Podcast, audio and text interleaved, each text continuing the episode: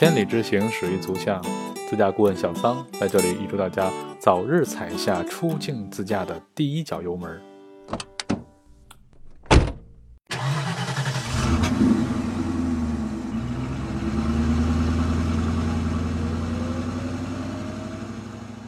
欢迎各位朋友继续收听由小桑主持的美国自驾故事分享。在上一期节目里啊，我做了个预告，就这次呢，和大家分享一个我在美国的坏车经历。因为这个也是应咱们一个网友的要求啊，昵称叫波拉波拉波，在我的微信公众号呢给我留言，就问我如果在美国自驾的时候车辆出现故障的话怎么办？就这个问题呢，今天啊，我用一个我亲身经历的事儿给大伙儿分享一下，希望呢对大家能有所帮助。在咱们正式讲这个事儿之前啊，先给大伙儿啊普及一个非常重要的知识，就是保险。在美国啊，租车的时候，一般情况下车辆。最基础的保险只含叫 liability，第三者责任险。当你要是比如出了事儿了，撞到人了，好了，这个 liability 呢是负责去赔对方的，跟咱们国内的三险是一样的。除此之外呢，大伙儿一定要再购买一些补充保险。但是呢，作为补充保险呢，有很多项目一般情况下是不予理赔的，比如说车顶、玻璃、轮胎、底盘这几项不理赔。所以呢，你还要再买一些额外的保险啊，把这些都 cover 住。但是呢，通过我以往的一个经验来看，无论是在美国哪家租车公司，一般情况下呢，有一个叫 roadside advantage，就是叫翻译过来叫路边优势吧。这个保险一般情况下呢，提前是买不了的，只有当您到现场以后，然后呢，在柜台的时候单独买这个保险。这保险就是拖车险。正常情况下，如果您在开车的过程中，比如说轮胎扎了，车开没油了。这种情况下，在租车公司一般会被认定为是由人为因素造成的。租车公司呢是要求由用户来承担拖车费用。美国的拖车费用可是相当的贵，这个可比打车贵。尤其你要跑拉斯维加斯什么大沙漠里，一开好几百公里，这拖车一一出来再一回去，真的几千块钱跟玩儿一样就进去了。所以大伙儿记住这点啊，刚才说的 roadside advantage 路边优势这个保险一定要买，价格也不贵，一般情况下就是不含税啊。呃，应该是四块九左右吧，各公司不太一样。加上税以后，大概是五块五块四五的样子一天，比你要开十天，基本就五十多美金，三百多人民币。花这个钱呢，买一个踏实，绝对超值。这事儿提示一下。另外一个呢，美国的租车公司很多，比如说咱们比较知名的 Avis、呃 Hertz、呃 Alamo，像这些租车公司。租车公司啊，他们的价格可以说是千差万别，但是呢。越大的公司，越贵的公司，它的服务站点越多。服务站点多有什么好处呢？后面听我这故事，你就知道服务站点多有什么好处了。这件事儿啊，发生在二零一五年的春节后。当时呢，我带团还是走这个加州一号公路这条线路。这天晚上呢，我们到的卡梅尔啊，去看日落。看日落以后呢，天逐渐黑了，我呢就把客人留在了酒店，然后我一个人呢准备开车啊回蒙特里。我开车。回酒店的路上，就还没出卡梅尔啊，当时路过一个路口，路口呢有一个 stop，就停车线。在美国，如果有 stop 的话，必须把车停住，嗯，原则是三秒钟，然后确认没有行人车辆的情况下，安全通过路口。当时我车停住以后啊，从我左边过来一辆警车，然后因为他有优先权嘛，就让他先走。警车从我前面过的时候，我就从那个警车这个右前门发现我这个车灯右前大灯是不亮的，是黑的。在美国，如果是车辆晚上开车灯光不全啊，这警察如果要查到的话，这是会罚的，而且罚的会很厉害的。也好多人可能看过电影啊，这多少什么大毒枭啊，什么恐怖分子，就因为这个车灯不亮，最后被警察 pull over，一查身份证，好家伙，就翻出案底来了。我虽然也不是什么为非作歹的人吧，但是那也不能说黑着灯晚上开车呀。于是啊，我就赶紧把车停路边了。现在啊，很多美国的租车公司啊，它有中文的电话服务。当时呢，我就给这个租车公司就打电话，然后直接你就跟服务人员说，哎，Could you please find me somebody who can speak Chinese？或者直接简单一点啊，I speak Chinese，哎，那人能听明白了，他就会给你找一个中文的翻译。这人实际上不是属于正式的坐席工作人员，他只是做一个翻译工作。我觉得既然有这中文服务，干嘛咱不用啊？于是呢，就要了一个叫了一个中文翻译。中文翻译这么跟我说的。呃，先生您晚上好，我是您的中文翻译。现在请您用简短的语言描述一下您所遇到的问题。我说您好，哎，我是哪儿哪儿租的车。当时我是从阿拉莫公司租的车，我就跟他说，我从阿拉莫公司租租的车，从旧金山开出来，现在我到卡梅尔了。我发现我的车呢右前大灯是不亮的。然后这翻译就开始给给老外啊 把我说的话翻译成英文，刚说了没两句，他就卡壳了，卡卡哪儿呢？大灯他不会说，他说这个 light the front light 的的的，这开始打卡壳，我看得了，我说我说我心里想得了，你也不用你帮，我直接跟他说吧，然后我直接拿英文跟他就跟客服说，我说我右前灯不亮了。当时呢，客服就跟我说说，你今天晚上还那个车还动不动？什么意思呢？如果你车要不动的话，你把你车放在酒店停车场，然后把钥匙可以放在前台。晚上呢，不管几点，我们把一辆备用车给你运过去。运过去以后呢，把备用车会放在你的车旁边，然后把钥匙留给前台。明天早上起来呢，你就可以去前台拿钥匙，然后开你这个新的这这辆车。我当时就说，我这个不行啊，我说我酒店我还没到呢。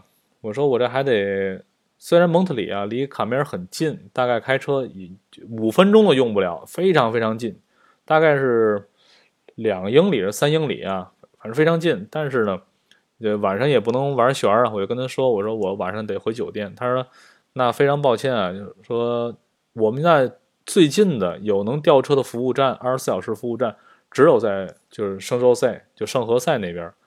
离我呢距离大概是一百多公里，跟我说如果现在调过去的话，应该需要三个小时到四个小时之间才能把车调过去。我说那你三十个小时 我也得等啊。然后一看那那就这么办呗，然后等等呗。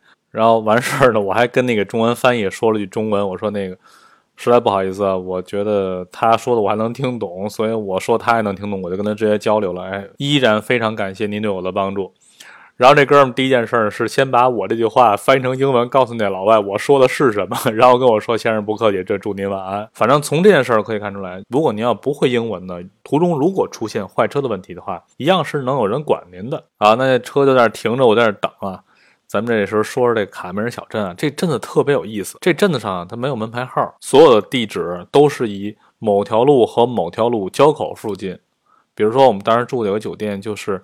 呃，十四大街和大洋路交口附近，到时候你就找吧。所以告诉租车公司的时候，也得告诉他，哎，我是在哪个酒店门口，他才能找着你。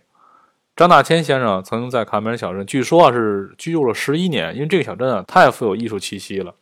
一九零六年的时候啊，整个旧金山啊经历一场史无前例的大地震，当时把整个半个旧金山都毁了，很多人啊就从旧金山无家可归人啊就逃离出来，包括有很多有钱人也也出来了。出来以后呢。就离旧金山不远的地方，当时找了一片适合养老的，就是现在的这个卡梅尔小镇。这小镇到现在依然保持非常非常传统的生活方式。整个镇子上店铺啊，基本只有五种，就是画廊、纪念品商店、房产中介、酒吧、饭馆。酒吧、饭馆基本也都是一码事儿。房产中介挺有意思，他们房产中介门口也都挂着好多招牌啊，包括免费的房产中介杂志。你就看那房子，哎，真的。American Dream 嘛，绝对是那种美国梦式啊！我当时看上一套房子，真挺漂亮，就是稍价格啊稍微有点贵，那要一千六百万美金吧，人民币差不多一个亿呀！真是谁老了来这么一个，绝对享受天堂一般生活。刚才说了，我我车不坏了嘛，于是啊，就是跟客人一块找了个饭馆吃顿晚饭吧。那个地儿叫 Fosh，这个饭馆啊，它既是饭馆，还是个杂货店。晚上我们去，等于当时啊，因为是正好咱们刚过年嘛，多少有点有点冷。进去以后呢，一坐，嘿，坐的那个位置啊，这后面正好是一大火炉，里面烧着木炭，呼，哎呦呵，后背烤的特别暖和。这整个饭馆是拿木头搭的，里边这个攒的檩呢，就让这个常年的烟熏火燎啊，熏的都那种黑亮黑亮，特别有风味儿。有一小吧台，吧台上各种各样的酒水，晚上老外都爱喝一杯嘛，我也不喝酒，晚上就跟客人，当时我点了一个。肉丸餐，顺便提一下，这个昨天也推荐过另外一个饭馆啊，蒙特里的风马咖啡厅。大伙记着，这在美国吃饭千万别跟欧洲一样，点个七个碟子八个碗儿，什么头盘、凉菜、主菜，千万别这么点。美国的菜量特别的大，基本上点菜的时候也就是一个菜，然后一杯酒水，顶多吃完饭再来个甜点。比如说你要点美式三明治或美式汉堡，它都是有一些配菜啊，包括薯条一块上来的，就是。连主食带菜带肉，这一顿饭的一大碟子，特别热闹。当时啊，吃饭吃了一个多小时，后来呢，我又回车里坐着等那拖车来。这说三到四个小时，人真守信誉，是真整四个小时。最后从圣何塞才开过来，拿一个清障车啊，拍上就装着一辆车过来。当时给我打一电话跟我说，现在您的那个 SUV 同级车没有，先临时啊给您换一辆全尺寸，当然是来了一辆丰田凯美瑞。您先开，等开到了其他的站点以后呢，您再换回您的这个车。最乐的是什么呢？后来那车来了以后，一换车的发现大灯又好了。我说这进废的。换车那司机问我这哪儿坏了？我说灯不亮。我说当刚才灯真的不亮。我说也许是接触不良还是怎么着？人说反正这也是常事儿，电路问题嘛，时好时坏。我一看呢，拿着十块钱小费来，我就就塞人手里了。我说谢谢您啊，这么晚了还跑一趟。因为美国这小费，大伙也知道，也是个礼貌，也是个习惯。所以一旦有人给你服务的话，多多少少要给点小费。从这儿咱能看出来，我在一开始提到的那个问题，就是为什么有些公司它的车比较贵，服务站点多的优势在哪儿？就在这儿。一旦车坏了以后，像赫兹啊和阿阿维斯，它的离 Montreal 很近的地方，比如说呃 Montreal 机场，它就有服务站点儿。像他呢，就可以很快的把车调过来，但是说快也是相对的，因为呢，老外呢耐心都是比较好的，尤其是晚上，你要等个三两小时啊，这真不叫等，大伙也都不着急，没什么事儿。所以说出门在外，特别是自驾旅行，一定心态要好，什么事儿都不要着急，因为每个人呢，他们都会按照自己的工作流程去办事儿，每人呢也会给您一个满意的一个回复，但是真的快不起来，他们办什么事儿都按部就班。所以在此呢，就要提醒大伙儿一定要习惯入乡随俗。我给大伙儿举个例子啊，因为我经常去租车，好几回啊，在机场就看到有咱们同胞啊，从飞机上下来以后，然后拿着订车单去租车中心拿车，拿车的时候就看着就比较焦躁，从那个话里话外就能听到他们有人在说：“哎，怎么这么慢呢？怎么这么慢呢？”都别着急，没有必要。我给大伙举个例子，有一次我在美国佛罗里达，当时去也是去租车。我在网上呢订了一辆敞篷的野马跑车，然后呢把所有的保险都买了。当时的租车中心在提车的时候就跟我推荐保险，就跟我说：“呃，您要不要买一些补充保险？”我说：“您看我的订单，我应该是所有的保险都买了，就差一个路边优势。”我说：“我把那个保险也一块买了。”租车中心呢是个女同志，就跟我说：“哎呀，他您真是个负责任的男人啊！现在这样的人太少了。”你看啊，我女儿今年十四岁了，正在叛逆期，就开始给我讲他们家里的事儿啊，讲他女儿啊，这这怎么叛逆啊？然后他说他也也不是不负责任，他就是赶上这个年龄段了，有时候做事不经大脑，就跟我聊。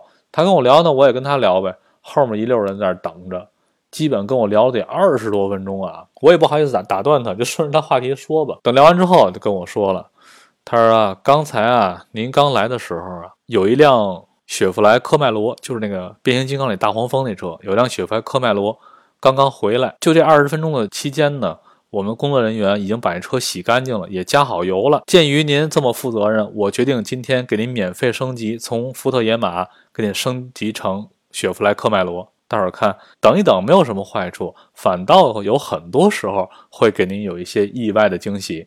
好了，今天啊，咱们就先讲到这里，谢谢大家对我的支持。下一期呢？我们讲美国大萧条和世界最美的海岸公路——加州一号公路。如果您有关于海外自驾的问题，欢迎您在我的微信公众号上提问。我的微信公众号叫“半路客”，伙伴的伴，道路的路，旅客的客，我一定会给您解答。